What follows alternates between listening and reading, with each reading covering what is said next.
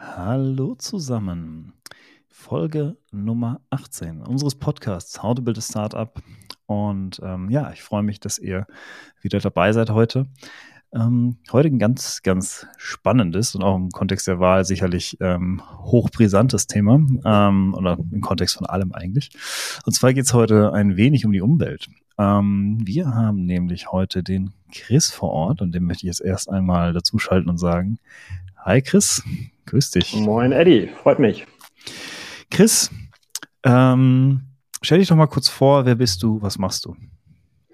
Ja, Chris ist mein Name äh, und ich bin's auch. Ähm, und ja, ich bin Gründer von CO2 Positiv und unterstütze Unternehmen dabei, sich erfolgreich klimaneutral aufzustellen. Also das heißt, ich mache alles von der CO2-Bilanzierung über die Entwicklung von Klimastrategien, CO2-Ausgleich bis hin zur Beratung ähm, für eine glaubwürdige Kommunikation.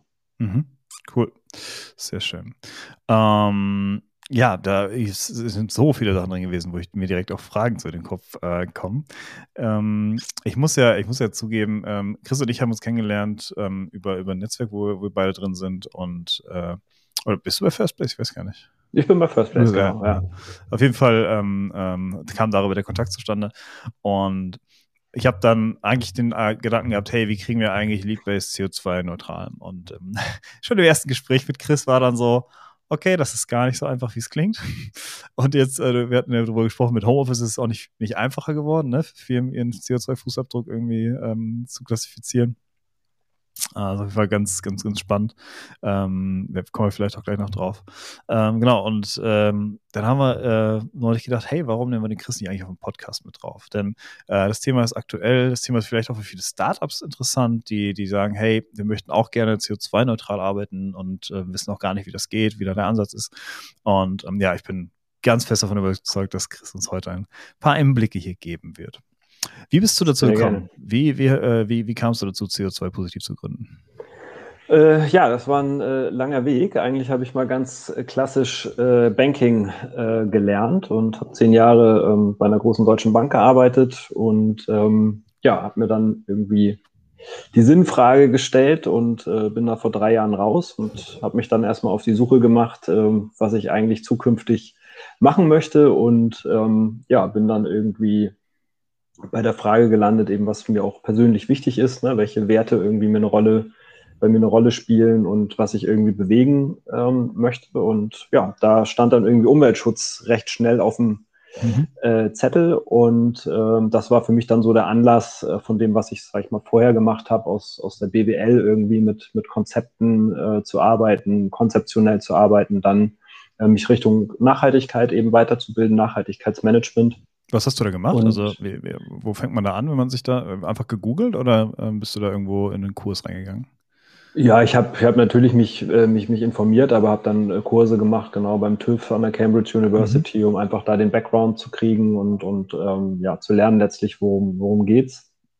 Und äh, bin in dem Zuge dann letztlich auch eben auf das Thema der Klimaneutralität, CO2-Bilanzierung aufmerksam geworden und habe das letztlich eigentlich durch meinen ersten Kooperationspartner, mit dem ich da ähm, zusammengearbeitet habe, dann das Thema letztendlich auch äh, erlernt, also Learning by Doing. Mhm. Und fand das eben sehr, sehr ähm, wichtig, auch gerade zu dem Zeitpunkt, einfach da schon, das war vor zwei Jahren ungefähr, das wichtigste Thema und ähm, ja auch einfach sehr greifbar, ne? weil mhm. wenn man eben aus der Bankenwelt kommt und viel mit Zahlen gearbeitet hat, äh, CO2-Emissionen, geht es eben auch um Zahlen, also mhm. quasi die Finanzkennzahlen gegen CO2-Kennzahlen äh, ausgetauscht und äh, das ist eben greifbar und eben auch was ganz Konkretes, was Unternehmen eben eben brauchen, während ja Nachhaltigkeit insgesamt doch eben ein sehr, sehr riesiges äh, Feld ist und äh, deswegen fand ich das sehr, sehr passend und habe mich dann eben darauf ähm, mhm. fokussiert.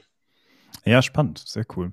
Ähm, ja, ich bin, äh, ähm, ich, ich bin da persönlich, äh, für mich ist das so, man, man, man schläft und arbeitet gefühlt nur, aber wenn ich mich mal mit Themen auseinandersetze, das ist Umweltthemen, bei mir geht es viel auch ähm, im Forschungsfeld zu Batterien und sowas, ne? Also für mich ist die Lösung der, der, der Klimakrise eine Lösung der Energie, äh, des Energiebedarfs. Also das korreliert für mich quasi mehr oder weniger direkt.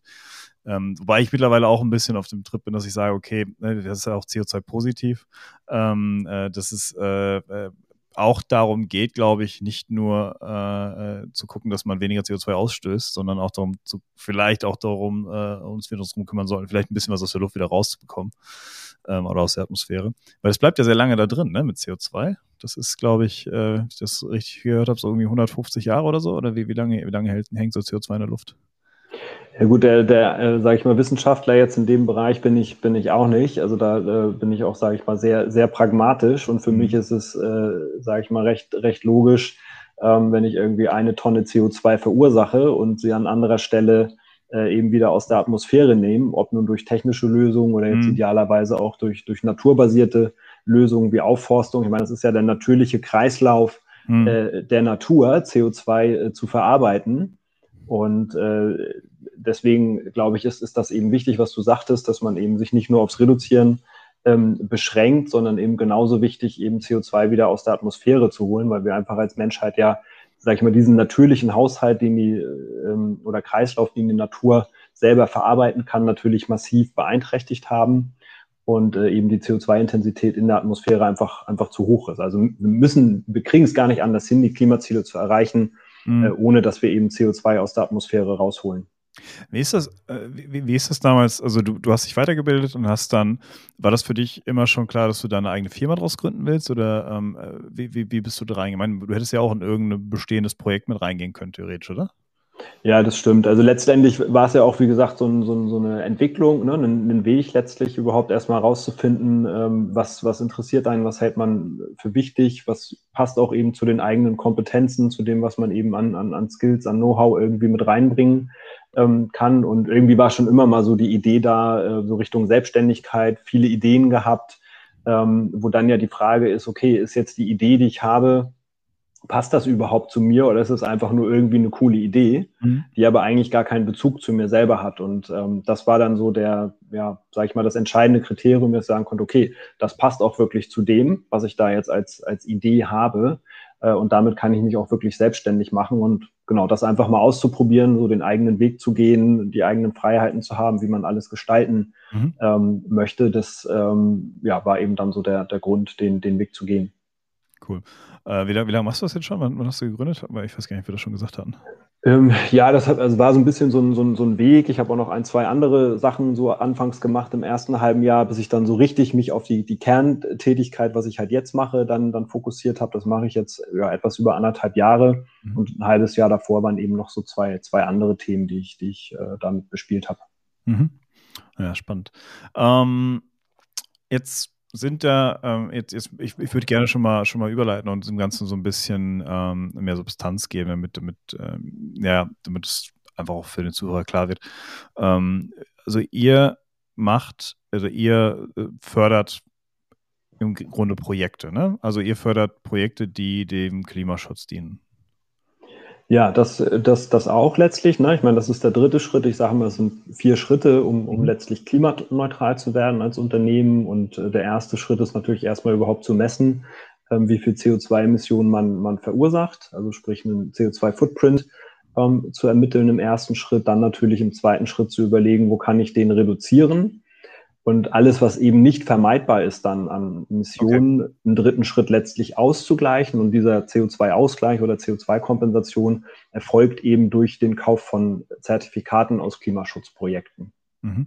Okay, das heißt also, ähm, wenn, wenn ich jetzt eine Firma bin und ich möchte gerne was für den Klimaschutz oder für meine CO2-Neutralität oder, oder äh, ist, wenn, wenn, wenn ich, wenn ich weniger CO, wenn ich CO2 rausziehe oder ähm, äh, also mehr, mehr CO2 ausgleiche, als ich ähm, ausstoße, bin ich CO2 negativ oder positiv?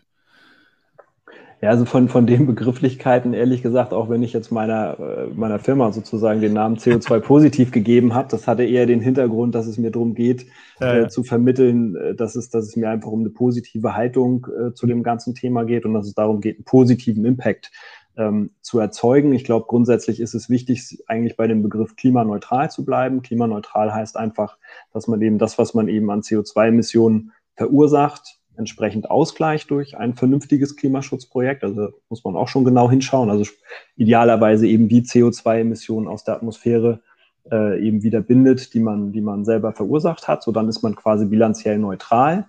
Ähm, ob man jetzt dann irgendwie technisch gesehen äh, irgendwie negativ äh, werden kann oder, oder positiv. Ähm, ja, das äh, führt aber aus meiner Sicht so ein bisschen, bisschen zu weit, ne, weil manche Unternehmen machen das, ne, die dann irgendwie sagen, sind irgendwie nicht nur klimaneutral, sondern klimapositiv, weil sie irgendwie eine Tonne mehr ausgeglichen haben. Mhm. Das halte ich halt für Marketing-Quatsch, ehrlich gesagt, ähm, und ist halt nicht, nicht, nicht zielführend. Ne? Also zumindest nicht, wenn ich das einfach nur so werbetechnisch mache, ohne dass da wirklich substanziell mhm. Ähm, was dahinter steht. Mhm. Ja, okay, ja, verstehe ich. Ähm, jetzt, wir können ja Schritt für Schritt durchgehen. Jetzt sind wir mal Schritt eins. Also, wenn ich jetzt ähm, äh, wissen möchte, was, ähm, was, was, stoße ich eigentlich aus? Ne? Das ist ja dann eine Kalkulation. Ähm, wie, wie, wie, geht ihr da typischerweise ran? Also ich, ich bin jetzt, äh, ich bin jetzt Leadbase, ich möchte CO2-neutral werden. Ähm, ich, ich spreche mit dir, Chris. Wo fangen wir an? Ja, genau. Also letztlich muss man sich natürlich immer erstmal die Wertschöpfung des, des Unternehmens anschauen. Also was ist sozusagen alles, alles relevant? Ne? Also um irgendwie klimaneutral, CO2-neutral zu werden, ähm, ist es natürlich entscheidend, dass man alle wesentlichen äh, Aspekte eben der Geschäftstätigkeit erfasst, also der Wertschöpfungskette dann entsprechend nach einem ja, anerkannten Standard. Also wir machen das nach dem Greenhouse Gas Protokoll Standard, was so der mhm. weltweite Standard ist, hat drei Scopes und verschiedenste Kategorien, die man eben dann sich anschauen muss. Im Grunde ist es aber letztlich eben die gesamte Wertschöpfungskette ähm, des Unternehmens und da ist es dann eben entscheidend zu schauen, was ist eben, was ist ja, was ist relevant, was sind wesentliche Positionen, fängt natürlich an beim, beim Bürogebäude, äh, ne, Stromverbräuche, Heizungsverbräuche, also generell einfach Energieverbräuche, Kraftstoffverbräuche. Kann man, das, kann, man, kann man das denn so eins zu eins, äh, ähm, ich sag mal, wirklich klassifizieren, dass ich sage, okay, eine Kilowattstunde sind so und so viel CO2? Ja, genau. Das, das ist, genauso funktioniert das letztendlich. Ne? Im Endeffekt, um die CO2-Emissionen zu ermitteln, braucht man immer Verbrauchsdaten, also sowas wie eben Kilowattstunden Strom, die verbraucht werden. Und dazu gibt es dann letztlich Emissionsfaktoren, mhm. die eben bestimmen, ähm, wie viel CO2 pro Kilowattstunde letztendlich verursacht wird. So, und ich meine, das ist natürlich in, in manchen Bereichen, sage ich mal, sind diese Werte sehr, sehr gut. Das basiert ja alles auf, auf Studien und, und wurde entsprechend ermittelt. In anderen Bereichen ist es natürlich schwieriger. Ne? Also wenn man jetzt mhm. beispielsweise mhm. nimmt, was, was die Herstellung von, von einer Tonne Stahl beispielsweise verursacht. Ne? Überhaupt die Rohstoff, die, oder die Rohstoffgewinnung von, von, von Erzen. Ne? Da ist es natürlich deutlich, deutlich schwieriger, aber auch da gibt es eben dann die Emissionsfaktoren, äh, die dann sagen, was macht eben ein Kilogramm äh, Erz beispielsweise aus. Und wer hat sich die ausgedacht? Also die Faktoren? Also ähm, ihr, ihr folgt ein Protokoll? Ja, also es, mit dem Protokoll haben die Emissionsfaktoren jetzt, jetzt nicht zu tun. Also die stammen letztendlich aus verschiedenen Datenbanken, ne, wo sich eben Wissenschaftler äh, damit beschäftigen, ähm, ja, was passiert da eigentlich, ne? wie sind die, äh, die, die Produktlebenszyklen oder überhaupt die, die, die Lebenszyklen und die einzelnen Schritte, um ein bestimmtes Material beispielsweise ähm, aus, der, aus der Erde zu gewinnen und was fällt da eben an Energieverbräuchen an und die berechnen dann eben entsprechend, äh, was dort an Emissionen entsteht. Und da gibt es eben unterschiedlichste Quellen ähm, in unterschiedlichsten Qualitäten, ähm, genau, für diese Emissionsfaktoren. Mhm, okay. Ja, spannend. Und ähm, kann, ich, kann ich damit dann noch alles finden? Also, also gibt es für alles einen Faktor oder gibt es Sachen, die einfach auch noch nicht erforscht sind, wo ihr dann sagen müsst, okay, hier das müssen wir einen Pauschalwert ansetzen oder wie, wie geht man damit um dann? Ja, also es gibt, gibt schon für vieles ähm, äh, gute belastbare Emissionsfaktoren, aber natürlich gibt es auch Spezialbereiche, ne, wo man das dann eben nicht so genau unterteilen äh, kann. Also ähm, da muss man dann eben so gut es geht äh, letztlich die am, am, ja, am besten verfügbaren äh, Faktoren dann verwenden. Mhm. Ähm, und in, sage ich mal, anderen Bereichen äh, gibt's gibt's dann teilweise eben auch noch gar nichts. Ne? Da muss man gucken, gibt es irgendwie Studien, kann man sich da irgendwie dann, dann annähern. Aber sage ich mal, gerade für Dienstleistungsunternehmen, für alles, was, sage ich mal, so Basis ähm, Sachen sind einer CO2-Bilanz, da ist das ähm, problemlos alles möglich und, und gibt es eben sehr gut belastbare Werte. Wo es eben komplexer wird, ist, wenn es eben in die Wertschöpfung reingeht, ne? in, in ganz, mhm. sehr, sag ich mal, sehr, sehr spezifische Produkte und Materialien. Da wird es einfach komplex, das dann zu ermitteln. Okay. Ja, spannend. Ähm, wie, wie, hat sich das jetzt mit, mit, äh, mit, mit der Pandemie darauf ausgewirkt? Also dadurch, wir sind ja viel ins Homeoffice gegangen, zumindest in den Dienstleistungssektoren. Ähm, äh, es, es, wurde generell, glaube ich, äh, bedeutend weniger der Dienstwagen auch verwendet, wahrscheinlich auch ein, ein Faktor äh, normalerweise. Ähm, wie, wie, wie, habt ihr da, wie habt ihr da den, ähm, also wie ist da so äh, die ist da die Komplexität gestiegen oder wie, wie, wie lief das dann? Ähm, nee, also die Komplexität gestiegen letztendlich nicht. Das ist, also war natürlich jetzt aus, aus, aus Sicht sozusagen ähm, von, für die Definition oder Entwicklung von Klimastrategien jetzt natürlich eine ganz dankbare äh, Situation, ähm, wenn man das überhaupt so, so sagen darf, ne? weil warum, natürlich. Ja, warum? Ja. Weil eben Emissionen natürlich massiv zurückgegangen sind. Ne? Also bei vielen meiner Kunden ist quasi so alles, was im Dienstreisenbereich war, Firmenwagenbereich, ist so durchaus um 60, 70 Prozent eben dann zurückgegangen, weil niemand mhm. mehr durch die Gegend geflogen und gefahren ist. Und das ist natürlich, sage ich mal, eine super Basis, ne, dieser Vergleich 2020 mit 2019, wie war es eben vor Corona, um dann für die Zukunft eben auch Ziele festzulegen. Ähm, wenn man eben gesehen hat in 2020, dass das Geschäft trotzdem erfolgreich weitergelaufen ist. Mhm. Also das betrifft natürlich nur bestimmte Branchen, ne, wo das so war, aber wenn man jetzt so IT-Beratung nimmt, IT-Dienstleister, absolut, ja. ähm, ne, da kann man eben wunderbar zeigen, hey, ihr habt es auch mit weniger Emissionen geschafft. Ja. Was heißt das für euch eben für die Zukunft? Ah, ja. Aber die Komplexität, die, die steigt natürlich dadurch und auch das ist, passt zu der Frage, die du eben hattest.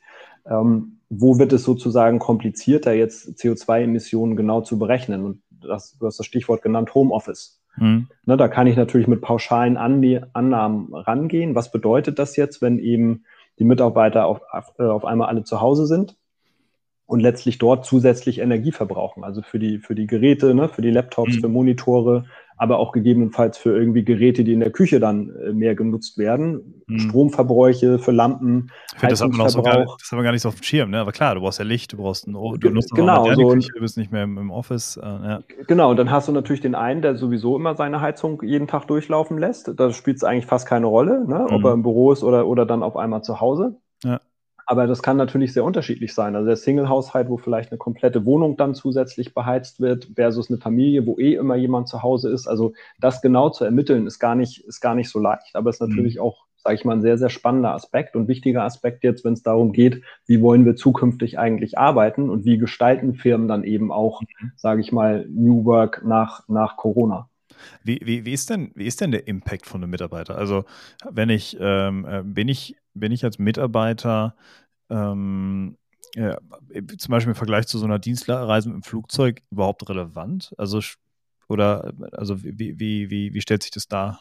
Das kann man pauschal natürlich auch nicht, nicht beantworten. Also da, wo, sage ich mal, der individuelle äh, Mitarbeiter einen Einfluss hat auf den, auf den CO2-Footprint des Unternehmens, ist natürlich bei, beim Thema Arbeitswege. So, mhm. und wenn, aber das hängt natürlich auch dann vom Standort ab. Ja? Wenn wir jetzt in, in Hamburg oder irgendwo in, in einer Großstadt sind und alle fahren öffentlich äh, oder die Mehrzahl, dann ist es natürlich super, wenn es jetzt einen Produktionsstandort auf dem Land gibt, wo es gar keine öffentliche Anbindung gibt, mhm. geht es ja im Zweifel auch gar nicht anders, als dass alle eben mit dem Auto dahin fahren. Mhm. Aber das ist natürlich schon ein Riesenunterschied und ja letztlich die Entscheidung jedes Einzelnen und auch der, der Rahmenbedingungen und Möglichkeiten, komme ich eben mit dem Auto und einem Verbrennungsmotor und entsprechend hohen CO2-Verbräuchen oder kann ich irgendwie klimafreundlicher letztlich äh, zur Arbeit kommen. Also das ist natürlich schon ein Aspekt und auch die Gestaltung von Dienstreisen. Ne? Das liegt ja auch dann letztlich in der Verantwortung dann jedes einzelnen ähm, Mitarbeiters zu entscheiden, ist das jetzt wirklich notwendig? Äh, dass ich da hinfliege für eine Stunde Meeting oder geht es irgendwie auch anders? Mhm, ja, absolut. Ich, ich, ich, ich finde mittlerweile meine Bereitschaft irgendwo, äh, ich habe ja auch als, als freiberuflicher Entwickler gearbeitet und da hieß es immer, ja, sie müssen vor Ort sein.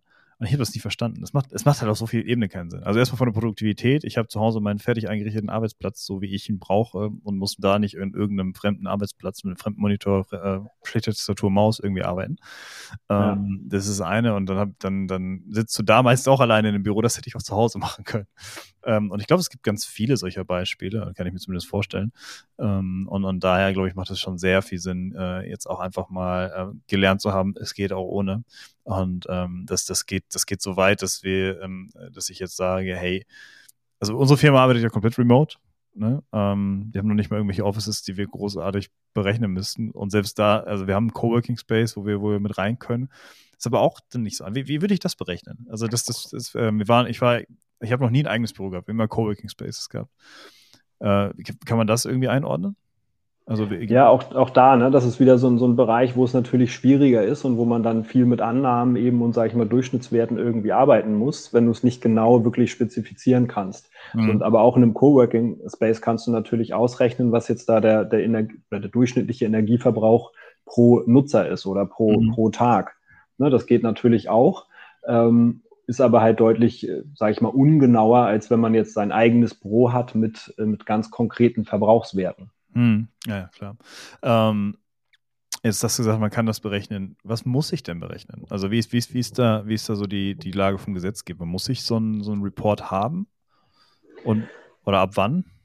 Ja, als, als, als Startup jetzt natürlich äh, äh, nicht. Ne? Also es gibt natürlich, sage ich mal, gesetzliche äh, Anforderungen, die treffen im Moment eher kapitalmarktorientierte und größere Unternehmen, ne? Mhm. aktuell noch so ab 500 Mitarbeitern und eben kapitalmarktorientiert.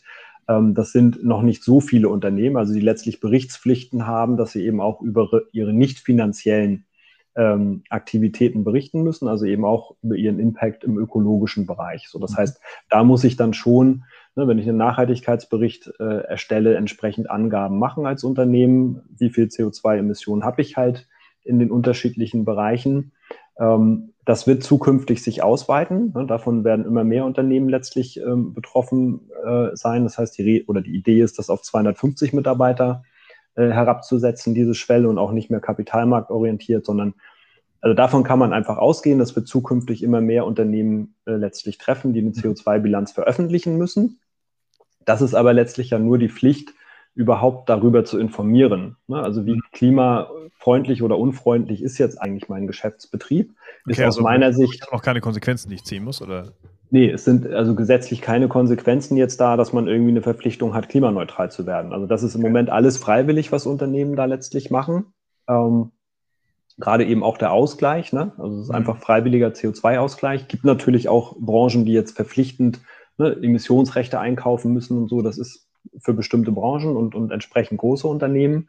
Ähm, aber wenn wir jetzt sag ich mal, so in der Startup-Welt und kleineren KMU-Welt ähm, bleiben, äh, ist das halt alles noch, noch auf freiwilliger Basis im Prinzip. Und auch da muss man natürlich ja die Frage stellen, wann ist ein Unternehmen jetzt wirklich, äh, ja, sage ich mal, relevant ne, für Klimaschutzmaßnahmen? Denn wenn man irgendwie einen kleinen Footprint hat von ein paar hundert Tonnen im Jahr, mhm. ja, das ist, das ist auch ein Beitrag, aber das ist natürlich, sage ich mal, ein, ein, ein ein Witz gegenüber dem, was halt die großen Konzerne eben mhm. haben. Ne? Das heißt, dann muss wirklich geschaut werden, auch was mit diesen Anforderungen dann passiert, weil ja leider der Gesetzgeber auch dazu neigt, etwas überzuregulieren. Ja, okay. Inwiefern? Ja, dass letztlich eben auch äh, kleinere Unternehmen dann mit zu viel Bürokratie äh, ja, letztlich ne, ja. überhäuft werden so. Absolut, und ich meine, ich war halt, ich war halt zehn Jahre in der Bank, ne, da ist natürlich viel schiefgelaufen ja. äh, was dann eben an, an regulatorischen Anforderungen ankommt oder, oder daraus entstanden ist, äh, macht es in vielen Bereichen, äh, sage ich mal, nicht besser im Ergebnis, sondern verursacht halt einfach, genau, versucht, ja. verursacht halt einfach extrem viel Arbeit. Ja, ja, ja. Nee, verstehe ich. Das äh, kann ich nachvollziehen. Und ja. genau deswegen vielleicht, um, um, um das nochmal kurz griffiger zu machen, also aus meiner Sicht ist es halt für, für den Klimaschutz natürlich einfach wichtig, dass was getan wird, ne, dass Maßnahmen zur Reduktion ergriffen werden und dass eben auch in, in Aufforstungsprojekte, in Klimaschutzprojekte einfach investiert wird, ne, dass einfach was passiert, als dass wir uns zu Tode reporten und, und ne, viel Zeit und Aufwand irgendwie in die CO2-Bilanzierung selber stecken. Also mhm. zumindest bei den kleineren Unternehmen, wo das auch nicht weiter relevant ist. Ähm, ist, das, ist das denn jetzt, äh, ich meine, das Step 2 war Reduktion, richtig? Habe ich das richtig im Kopf? Sag nochmal bitte. Step 2 von den vier Schritten war Reduktion, oder? Äh, genau. Ja, der erste, ja, der zweite Schritt ist genau letztlich die Entwicklung der Klimastrategie und, und wirklich ganz konkret zu überlegen, wo kann ich CO2-Emissionen reduzieren. Aber das ist noch nicht das, was ich kontern kann. Also Step 3 ist dann kontern und das mache ich. Das kompensieren, genau. Genau, ja. okay, okay. Ähm, okay, und ähm, wie, wie, sehen so Maßnahmen aus? Also wenn, wenn, äh, wenn man eine Company ist, man hat jetzt seine CO2-Bilanz ähm, äh, mehr oder weniger genau, je nachdem, wie es möglich war, aufgestellt ähm, wo, wo setze ich an? Wo sind so Ansatzpunkte als Firma, um einfach klimafreundlicher zu arbeiten? Ja, also das kann man so ganz pauschal äh, natürlich für bestimmte Bereiche sagen. Äh, in anderen, oder letztendlich ist natürlich dann wieder abhängig von, von, der, von der individuellen Wertschöpfungskette. Ne, wenn man jetzt mal so schaut, was, was hat jedes Unternehmen, irgendwie Bürobetrieb oder generell Strom ist natürlich Ökostrom einfach äh, ein Must-Have, ne, auf Ökostrom umzustellen. Ist das denn ähm, automatisch, ist das denn automatisch ähm, äh, richtig? Also ist Ökostrom automatisch CO2-neutral? Ja. Okay. Genau, also zumindest äh, will sich technisch zu, zu tief darauf eingehen. Also äh, im Grunde ja. Ne? Also da, damit reduziert man schon, schon massiv eben seinen, seinen CO2-Fußabdruck. Man kann oder natürlich auch noch, sage ich mal, die Emissionen mit einbeziehen, die entstehen durch die, durch die ganze Infrastruktur. Ne? Also dass der Strom oder auch der Ökostrom überhaupt äh, zu einem kommt. Mhm. Aber das ist minimalst im Vergleich zu dem, was, sage ich mal, die eigentliche Erzeugung des Stroms äh, mhm. ausmacht. Also das heißt, das ist schon wirklich ein Riesenschritt. Ähm, andere Bereiche sind natürlich auch, oder ein Riesenthema ja insgesamt in den Immobilien halt einfach die Heizung. Mhm. Ähm, ne, die Heizungsverbräuche durch, durch Gas oder auch noch, noch viel schlimmer eben die alten Ölheizungen, die es, die es in Deutschland halt leider auch noch sehr, sehr viel gibt. Das muss eben wirklich umgestellt werden. Ist natürlich tricky, weil immer die mhm. Frage ist, wer macht das, der Eigentümer oder eben. Worauf auch, ne? Also, ne, treffen tut es eigentlich den Mieter, aber der Eigentümer müsste es machen. Mhm. Dementsprechend sind ja auch die Diskussionen äh, dazu, wer wird jetzt belastet durch einen CO2-Preis und, und, und wer irgendwie nicht. Mhm. Ähm, genau, also das sind eben so Bereiche im, im, im Büro, also gro wirklich große Stellschrauben. Äh, in Richtung Wertschöpfungskette ähm, muss man natürlich schauen. Also klar, das ganze Thema Dienstreisen, äh, gerade bei, bei, bei Dienstleistern, ist natürlich ein, ein großes Thema, gerade die Flugreisen. Aber da muss man natürlich auch immer schauen, lassen die sich vermeiden oder ist es eben wirklich auch notwendig, um das Geschäft in der Form eben zu betreiben? Und ähm, genau, wenn wir eben in Richtung Lieferketten gehen, ne, Richtung Asien, wo werden Produkte hergestellt, wie werden die dort hergestellt? Äh, da wird es natürlich aber auch sehr, sehr schwierig und das ist ja auch die, sage ich mal, insgesamt große Herausforderung, nicht nur im Sinne von Klimaschutz, sondern generell nachhaltige Lieferketten. Wie kriegen wir das System insgesamt einfach nachhaltiger aufgestellt? Heißt, heißt System nachhaltiger aufstellen, also wie, wie, wie verkürzen wir Transportwege oder wie machen wir die Transportwege selbst wieder äh, grüner sozusagen? Ja, die also, also, Transport also, also, also wären, wären Elektroflugzeuge eine Lösung zum Beispiel oder ähm, Dampfer mit, mit Wasserstoff? Ja, da, da, muss natürlich, was, was die Mobilität angeht, muss sich natürlich was tun. Ne? Also, dass die Transporte letztlich klimafreundlicher werden, das ist, das ist keine Frage. Ähm, ich meine aber damit auch insbesondere eben die, die, die Frage, wo wird produziert und wie wird eben produziert. Ne? Mhm. Wenn ich es eben nicht in Deutschland selber mache, äh, um Kosten einzusparen, äh, dann muss ich natürlich auch irgendwie gewährleisten, dass der asiatische Produzent idealerweise dann eben auch mit Ökostrom arbeitet und ja. dort eben schaut, dass klimafreundlich hergestellt wird. Und das sind eben noch Riesenschritte und das ist dann natürlich auch was, was ich als Startup überlegen kann. Und viele Startups, gerade jetzt so im Fashion-Bereich, ne, die gehen dann ja auch dazu über, dass sie sagen, okay, wir produzieren wieder in Europa, ähm, damit eben Transportwege ähm, kürzer sind und versuchen eben das nachhaltiger aufzustellen. Mhm. Ich mache mir, glaube ich, das erste Mal seit Ewigkeit mal wieder Notizen, weil ich eine Frage habe, die ich, die, die ich später gerne stellen möchte. Ähm, oder äh, am Ende versuche ich immer so ein bisschen Ideen reinzuwerfen diskutieren. Ähm, aber ich schreibe das mal eben auf und dann können wir da gleich nochmal drauf eingehen. Ja, äh, ich, ich, kann schon mal ähm, nebenbei ankündigen, dass wir ähm, gleich das erste Mal bei How to Build a Startup einen Gast dazu holen. Und zwar ähm, wird uns gleich die liebe Paulina ein wenig ihre, also jetzt zugehört die ganze Zeit und wirklich eben ähm, ein wenig äh, ihre Fragen äh, loswerden können. Ähm, vielleicht machen wir das erst. Vielleicht schauen wir Paulina erst dazu und sagen dann ganz äh, liebe Grüße nach Amsterdam. Hallo. Ja, ist schön. Podcast, Podcast aus Hamburg, Amsterdam und äh, irgendwo in Münsterland. Hi. Ja, soll ich mich einfach mal kurz vorstellen ja, vielleicht? Du hast ja schon gesagt, Paulina ist mein Name. Ich wohne im schönen Amsterdam, äh, der Stadt der Fahrräder. Ähm, komme aber auch aus Hamburg, habe da die letzten vier Jahre gearbeitet und studiere jetzt an der Universität von Amsterdam Kulturanthropologie und Entwicklungssoziologie und muss sagen, dass wir Chris wahrscheinlich auch eins zu eins einpacken könnten und an meine Uni bringen könnten und ähm, ihn als Dozent da mal vorstellen könnten. Also sehr interessante Themen. Und ich habe mir ein paar Fragen aufgestellt, aufgeschrieben. Wie viel Zeit habe ich ungefähr, hattest du gesagt? Wie viele Fragen ja, ungefähr drei bis vier Stunden, aber ist nicht so lang. Ja. Okay, gut, ja, ich kann ja einfach. Wir brauchen ja alle kein Wochenende. Ich, ich schalte dich einfach, ich schalte dich einfach wieder aus, wenn es mir zu viel wird. Okay, okay. ich habe deine E-Mail-Adresse, ich schicke dir deine E-Mail.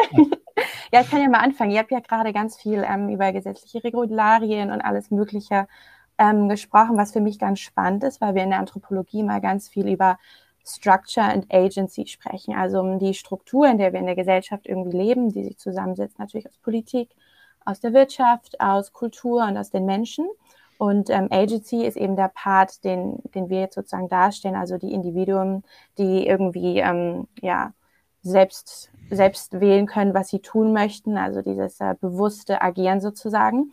Und was ich ganz spannend finde, wäre mal von dir zu hören, was du glaubst, welcher Aspekt denn in der Struktur ist sozusagen am ausschlaggebendsten, dass wir noch so langsam bei dem Thema ähm, CO2 positiv werden sind? Ist es die Politik? Ist es die Wirtschaft oder ist es alles zusammen? Ich glaube, das ist positiv, negativ. Okay. ja, alle durcheinander. Nee, ist, ist egal. Ne? Damit das passt, passt ja schon auch von der Formulierung. Es geht, es geht ja darum, einfach ne, den, den, positiven Impact zu haben und, und eben äh, ja, die, unsere Wirtschaft oder Gesellschaft ja auf klima, klimaneutrale, klimafreundliche äh, Beine zu stellen. Und ja, ich glaube, das ist, das ist natürlich eine grundsätzlich eine schwierige Aufgabe. Mhm. Und äh, letztlich, glaube ich, ist es in allen, in allen Bereichen, die du, die du genannt hast, sind natürlich irgendwie Hemmschwellen und, und einfach Systemfehler da. Mhm. Also wenn wir bei der Politik anfangen, äh, ist natürlich das erste Interesse, äh, letztlich wiedergewählt zu werden. So, und das ja. steht nicht unbedingt im Einklang mit dem, was vielleicht eigentlich äh, an politischen Zielen umgesetzt werden sollte. So, und äh, das macht es natürlich schwierig, ne, ohne jetzt da die Politiker in Schutz nehmen zu wollen, aber das ist eben schon mal so ein, so ein Systemfehler, mhm. äh, dass, dass dort eben die Dinge, die eigentlich umgesetzt werden müssten, nicht umgesetzt werden, weil es eben vielleicht gerade noch nicht populär genug ist. Mhm.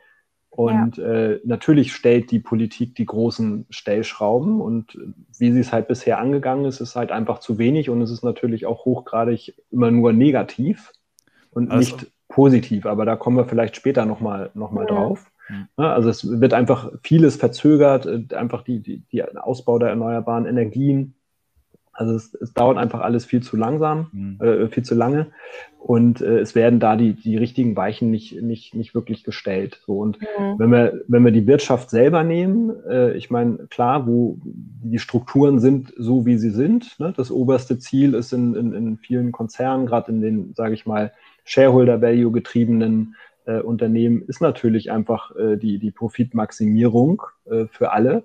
Und das muss ja natürlich erstmal Schritt für Schritt irgendwie umgestellt ähm, werden. Und, weil, weil das, ist ähm, ja, das, das, ist ja grundsätzlich auch nicht schlimm. Es ist ja okay, äh, irgendwie zu versuchen, mehr äh, Geld zu verdienen, aber nicht um jeden Preis. Und weil, weil aktuell wird ja ganz viel Geld verdient auf Kosten der Umwelt. Also genau. wir zahlen nicht den vollen Preis. Das heißt, die Gewinne, die wir machen, müssten eigentlich reduzieren, also die müssten eigentlich anders aussehen oder im Zweifel nicht vorhanden sein. Deswegen äh, ich glaube, hier hat die Politik sogar noch mehr einen Hebel, um in der Wirtschaft. Guck mal, ich, ich hatte es ja eigentlich für, nach, für nachher aufgeschrieben. Aber wenn ich jetzt mir überlege, wir hätten eine CO2-Steuer für, für Unternehmen, ähm, die äh, ähm, äh, für, für ausländische Produktion. Das heißt, wenn ich, wenn ich nicht weiß, dass, mal, dass im Ausland irgendwie CO2-neutral, dann zahle ich richtig drauf. Auf einmal wird es wieder attraktiv, in Deutschland produzieren zu lassen. Und auf einmal hast du hier in Deutschland mehr Wirtschaft, hast neue Arbeitsplätze geschaffen. Und ähm, äh, aber da fehlt wahrscheinlich der Mut, ne, so ein bisschen. Da wäre wäre aber auch vielleicht meine nächste Frage direkt, weil du ja auch angesprochen hattest. Ich war ehrlich gesagt ein bisschen überrascht, dass es gar keine rechtlichen, wirklichen Regularien gibt, jetzt auch für große äh, industrielle Strukturen. Ich hätte irgendwie gedacht, dass wir schon da sind, dass die ähm, irgendwas in Bezug auf ja. Klimaausgleich ein bisschen, mehr machen müssen. Ein was naja, doch, doch, doch, doch, doch. Also äh, da gibt es ja schon was. Ne? Also ich wollte jetzt, äh, habe das ja gesagt, also ich meine, bestimmte ja, Branchen. bestimmte äh, Branchen, genau, aber ja, nicht, ja, nicht, genau, das, das, wär, das war mein Wir müssen, Punkt. Genau. müssen ja Emissionsrechte zum Beispiel kaufen. Ne? Also ähm, da, genau, da, da ist, da ist schon was da, ja. aber das hat nicht wirklich eine großartige Lenkungswirkung gehabt in den, in den, in den letzten Jahren. Aber also das gab es einfach. Da gibt es ja sogar eine, eine, eine, gemeinnützige Organisation, die diese Emissionsrechte wegkaufen, damit die großen äh, Konzerne sie nicht mehr bekommen können. Ja, das habe ich auch schon gelesen. Ich, äh, Aber ja. vielleicht dann noch mal eine andere Frage, Eddie, weil du hattest ja auch schon gesagt, dass ähm, letztendlich sind wir irgendwie alle auf Wachstum ähm, gedrillt. Das, und du hast ja auch gesagt, das ist nichts äh, per se, ist das ja irgendwie okay, nur es hängt darauf, hängt davon ab, wie man das Ganze macht. Meine Frage ist, wenn man das Ganze irgendwie ein bisschen fundamentaler betrachtet, sollte man vielleicht einfach Wachstum auch lernen, anders zu definieren, weil ich glaube, dass ähm, im Moment der ganze Kapitalismus einfach, und ich meine, wir auch als Individuen schon darauf gedrillt sind, irgendwie höher, schneller, weiter, besser, mehr Geld. Ähm, und dass wir vielleicht unser ganzes Verständnis in diesem Bezug mal ein bisschen ähm, ja, neu definieren müssen, weil wenn, wenn Politiker, wenn einzelne Menschen von diesem Wachstum angetrieben sind immer weiter, dann, dann sind halt Restriktionen die einzige Möglichkeit. Und ähm, ich frage mich halt manchmal, ob wir nicht einfach irgendwo hingehen, hinkommen müssen, dass wir das anders definieren, ein Wachstum. Dass es, nicht, glaub, äh, dass es nicht wie eine Leiter ist, die wir hochklettern und wir haben immer mehr, sondern dass wir glaube, sagen, vielleicht ist es einfach da zu bleiben, wo wir gerade sind.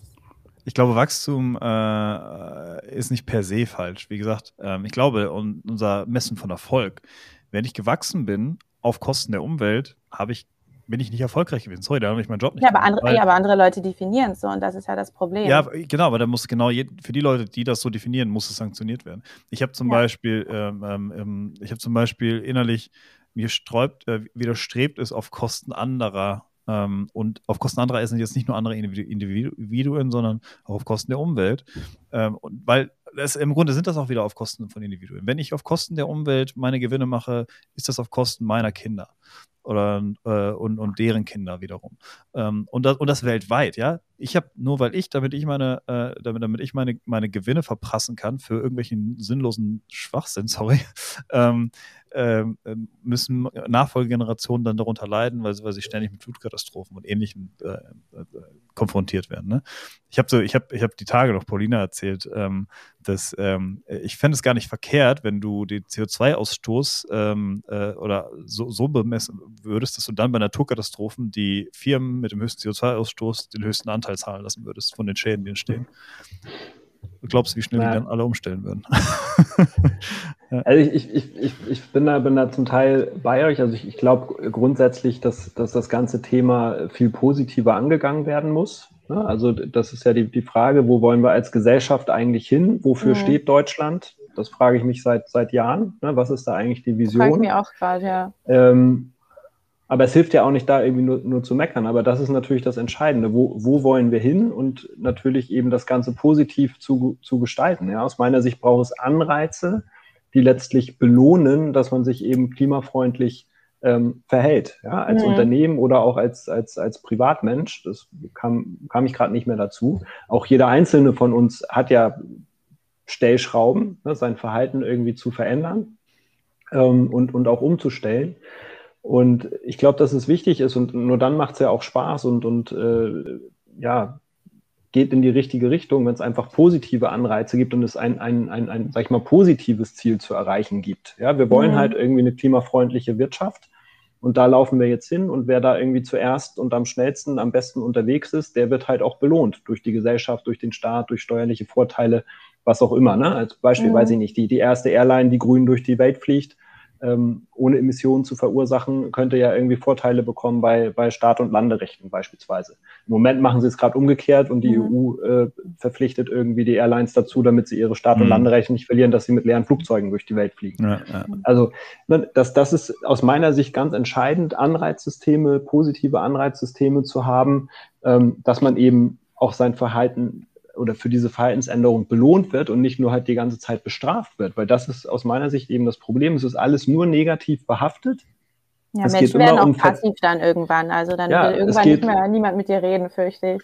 Ja, es geht ums Verzichten immer, es geht ums Reduzieren und äh, ja, das aber, ist halt aber, schwierig. Aber man muss aber auch dazu sagen, äh, dass es ohne nicht funktionieren wird. Also wenn wir nicht auf, auf manche Dinge verzichten, dann äh, ne, es ist ja, guck mal, wir, wir, wir, auf, auf was verzichten wir? Wir verzichten auf die Dinge, im Zweifel, oder die Gewinne, jetzt mal, was man einfach nur auf die Zahlen runterbricht, wir verzichten auf die Gewinne, die wir hätten gar nicht machen dürfen, wenn wir den vollen Preis bezahlt hätten, weil aber wir haben diese Gewinne überhaupt nur gemacht, weil wir den vollen Preis nicht bezahlt haben.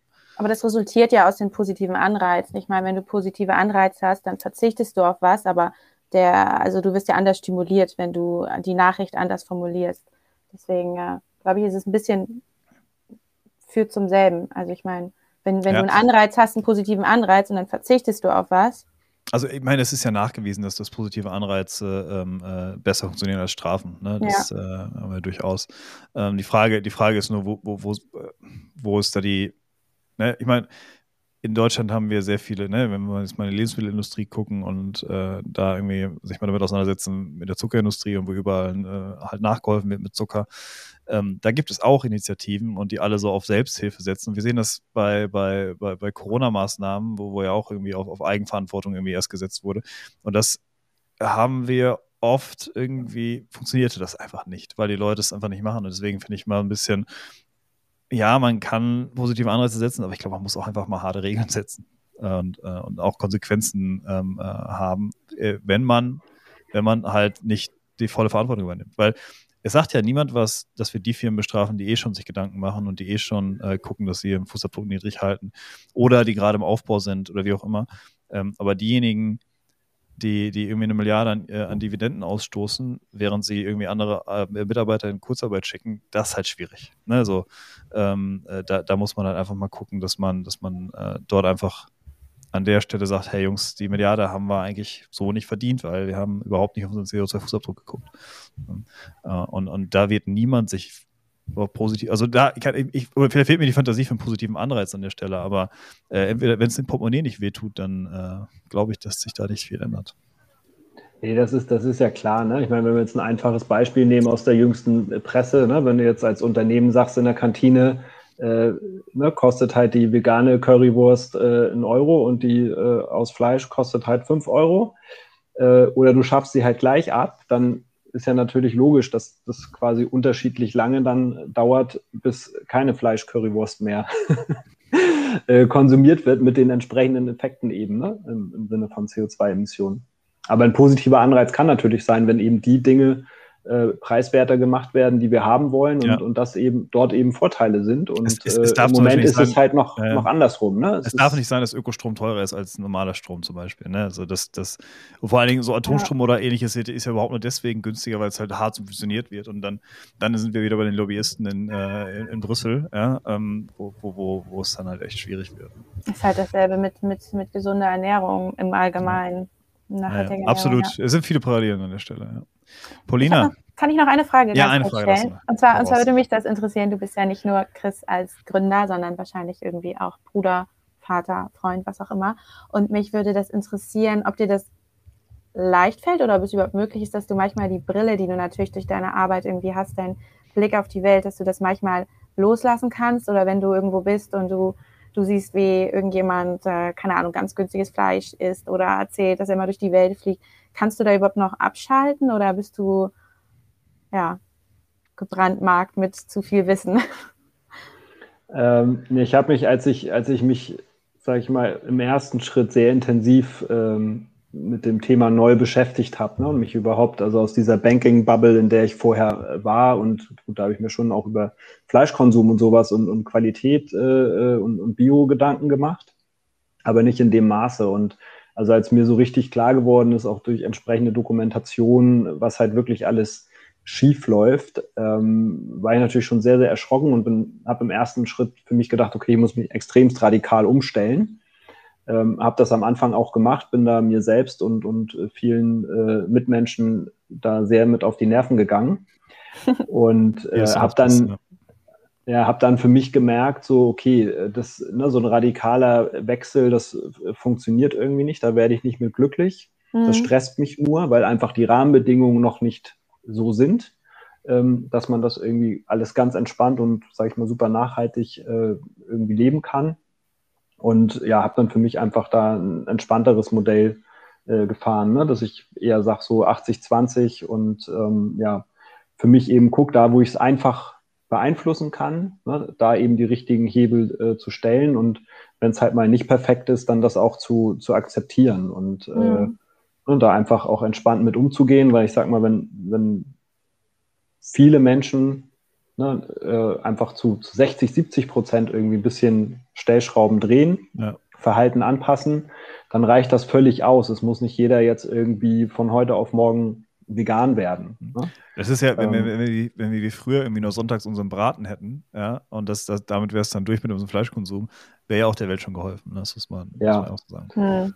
Genau, und, und ich meine, ich glaube, also meine Erfahrung war halt einfach, dass es ja, dass es, dass es halt schwierig ist, ne? wenn man so, so radikal dann, dann Dinge angeht. Also zumindest für mich persönlich passt das nicht. Wer das, wer, das, wer das kann, ist ja wunderbar. Und das ist eigentlich so das, was ich aus daraus gelernt habe. Ne? Jeder ist unterschiedlich weit äh, in, in, in dieser Entwicklung. Manche haben es noch gar nicht gemerkt, dass wir irgendwie da eine Veränderung äh, brauchen. Andere sind, sage ich mal, sehr, sehr radikal unterwegs und andere sind irgendwo ja, in, in, in der Mitte. Und ich glaube, das ist eben wichtig. Jeder hat da sein eigenes Tempo, dass man jeden da eben auch so, so lässt äh, in der Geschwindigkeit und mit den Stellschrauben, die jeder Einzelne irgendwie dreht, ohne da andere zu sehr ne, immer irgendwie mit dem erhobenen Zeigefinger. Ähm, mhm. das, das macht ja auch alles keinen Spaß. Ne, mhm. Wenn du irgendwie, oh, bist du schon wieder mit dem Auto gefahren? Bist du mit dem Auto gekommen?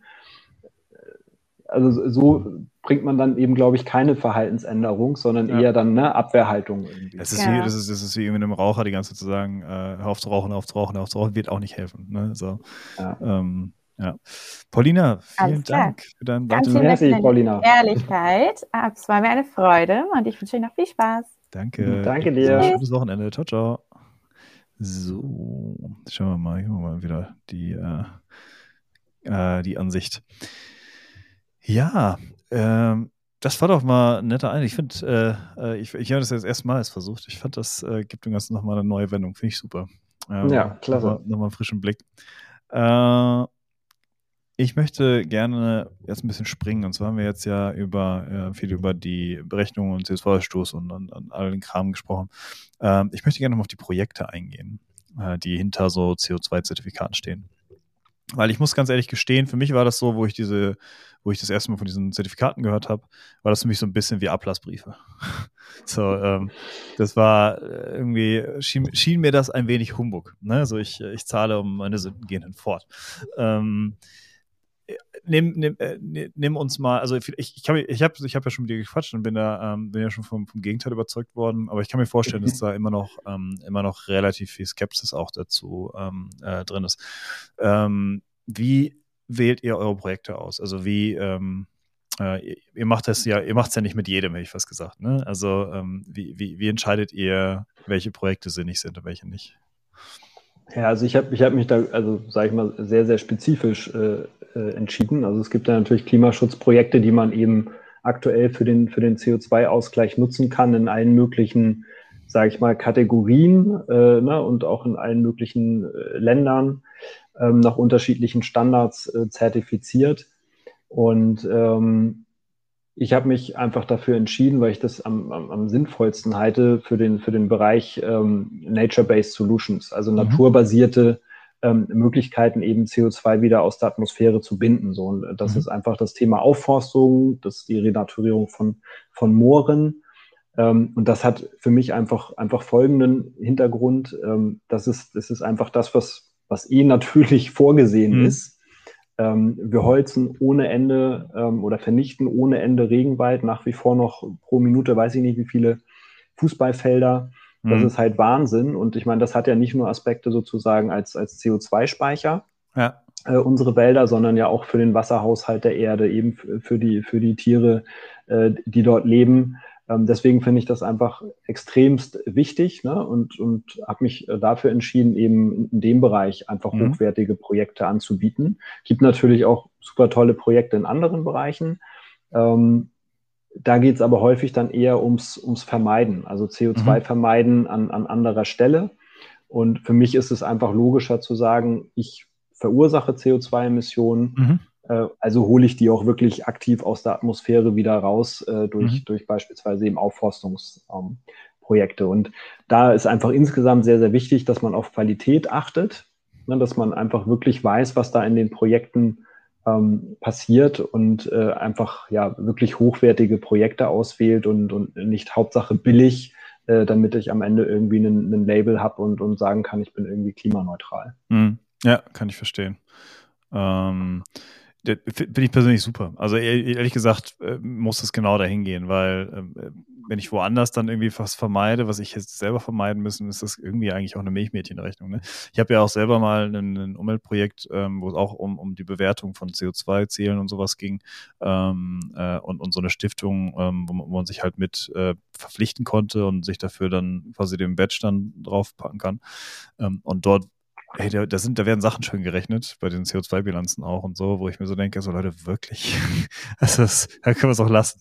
Ähm, ähm, von daher finde ich es super, wenn man wirklich sich dann um Aufforstung und ähnliches kümmert. Ne? Ecosia hat das ja irgendwie äh, sogar kommerzialisiert ähm, äh, mit, mit ihrer Suchmaschine und, und den Werbeeinnahmen, die halt direkt in die Aufforstung irgendwie investieren.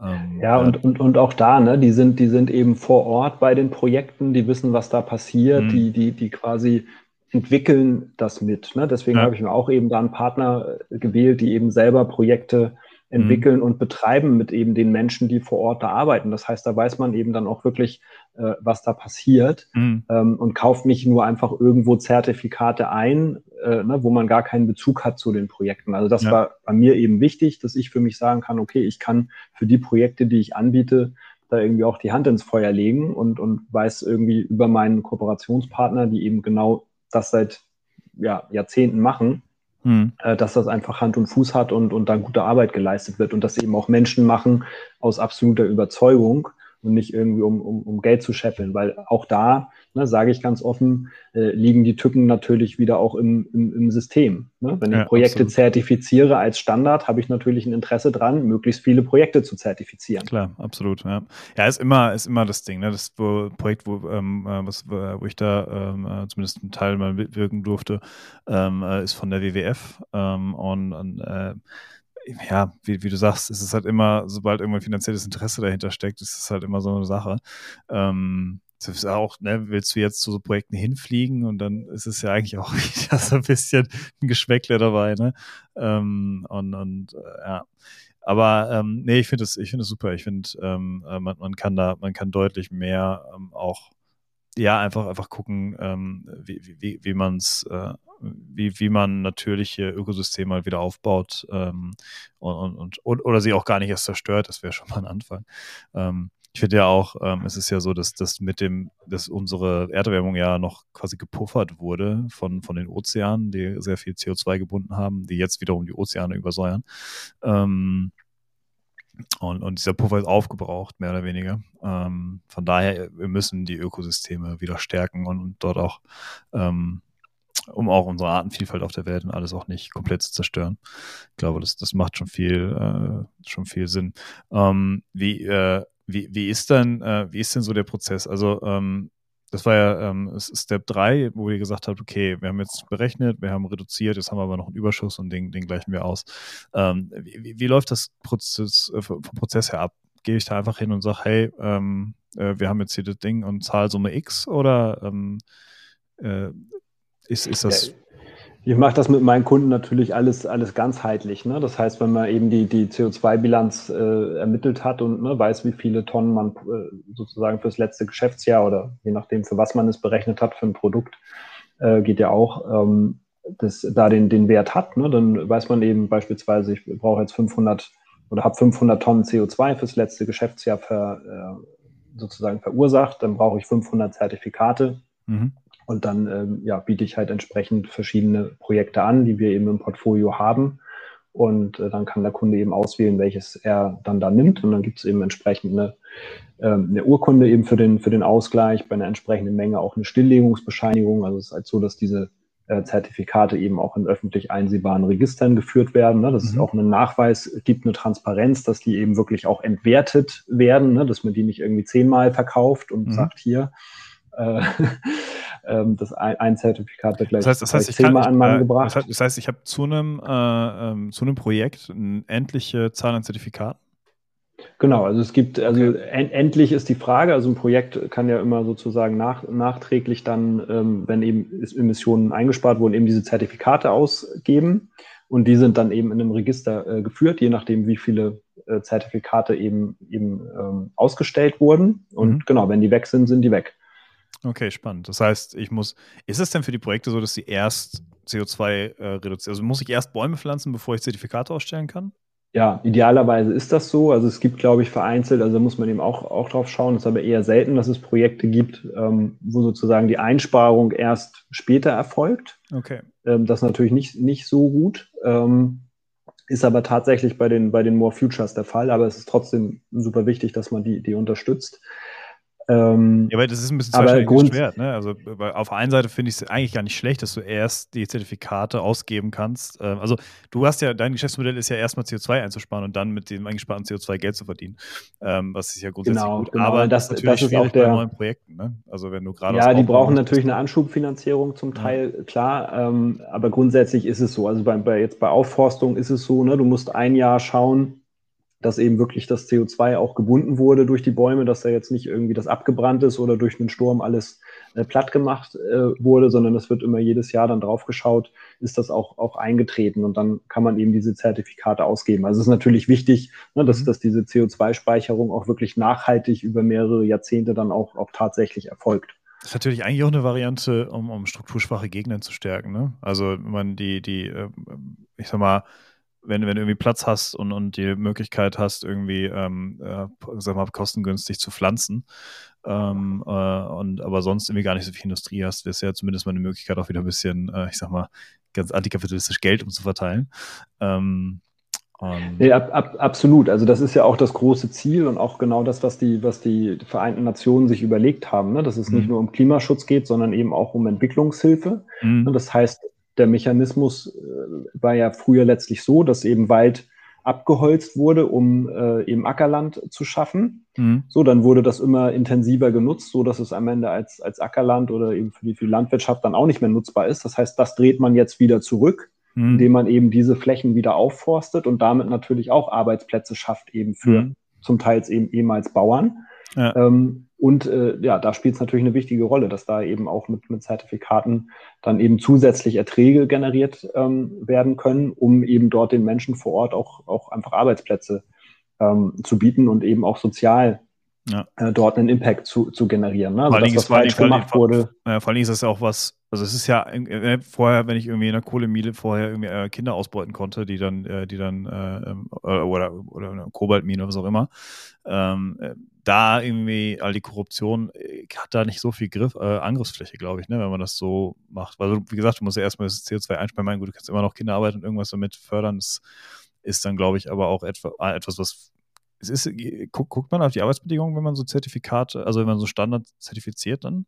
Für so? Ja, genau, das, das ist halt ein ganz, ganz wichtiger Aspekt. Ne? Das ist also gerade der Goldstandard, das ist so der, der Standard, aber auch andere Standards haben danach gezogen, eben wirklich sehr stark auch diese eben nicht nur CO2-Einsparungen im Fokus haben, sondern auch die sozialen Benefits, die durch so ein Projekt mhm. eben entstehen.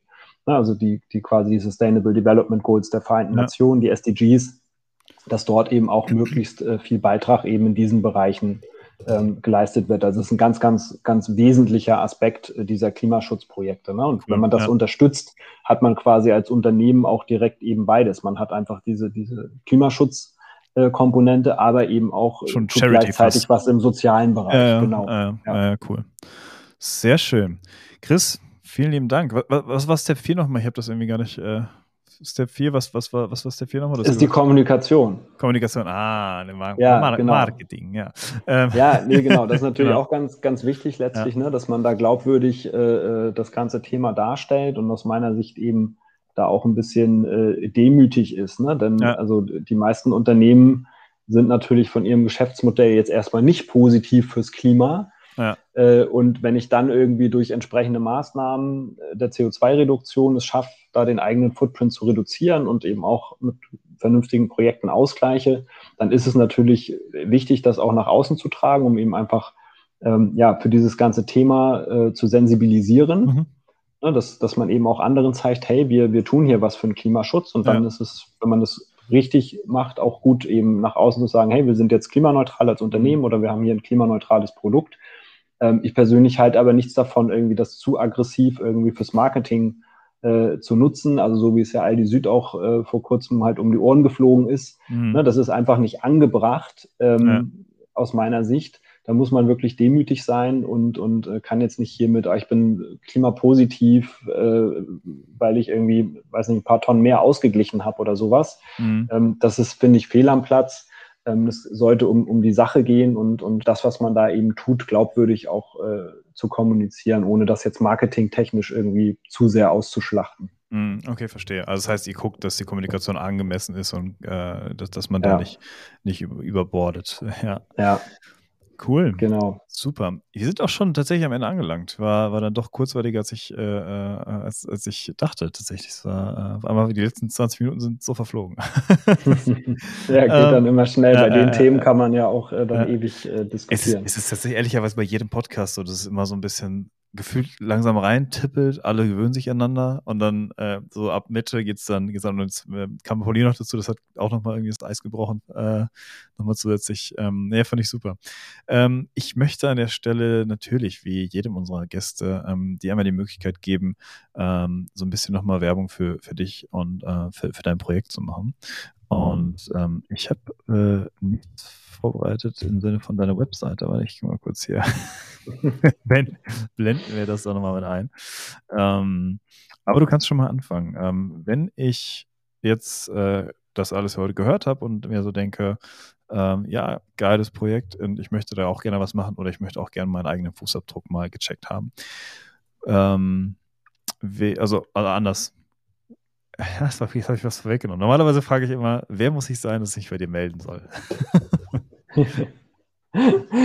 ja, also jedes Unternehmen oder nicht, also äh, ne, vom, vom Startup ähm, bis, sage ich mal, jetzt mittel, mittlerer äh, Mittelstand, ne, also Unternehmen oder Kunden halt in verschiedensten Branchen, Unternehmensgrößen, äh, helfe ich gerne, ähm, kann man halt immer schauen, ähm, genau, wie, wie das halt passt. Ähm, ich würde aber ehrlich gesagt auch gar nicht zu groß Werbung jetzt irgendwie für, für mich machen. Genau, mit DE ist äh, ja. so ist gut. Ja. ähm, sondern eher, eher fürs, fürs Thema. Ne? Also ich glaube, dass, dass jeder irgendwie einen Beitrag leisten ähm, kann. Ähm, man muss das, kann das auch erstmal einfach schrittweise anfangen, das Thema sich überhaupt damit zu beschäftigen, zu schauen, äh, ja, wo, wo steht man eigentlich?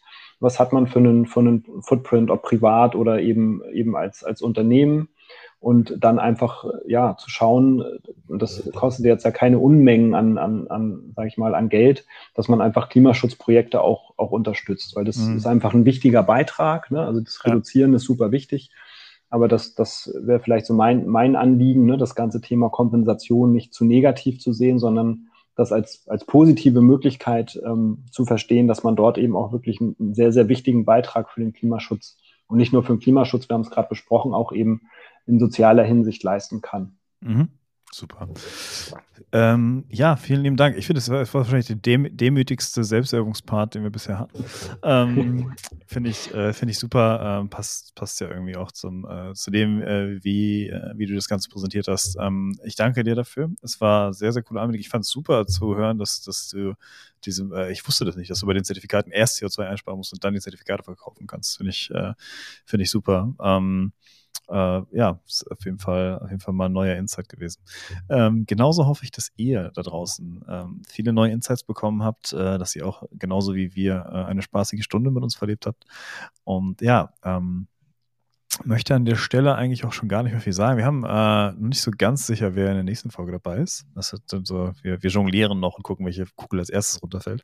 Ähm, und entsprechend, ähm, ja, ähm, werden wir uns äh, bald wiedersehen. Ich wünsche euch an der Stelle ein schönes Wochenende und möchte Chris noch einmal für äh, die berühmten letzten Worte des Gastes nochmal den Raum lassen. Ja, vielen lieben Dank, Eddie. Hat äh, Spaß gemacht und äh, ja, von mir auch ein, ein schönes Wochenende und äh, trotz vielleicht äh, Schiedwetter äh, ist, gut, ist gute Erholung so, oder gerade, ne? vielleicht ja. kann man die, die Zeit nutzen, mal ja. äh, genau, das, äh, sich Gedanken zu machen, was man für, für einen Beitrag selber zum Klimaschutz leisten kann. Sehr schön. In dem Sinne, bis zum nächsten Mal. Tschüss. Tschüss.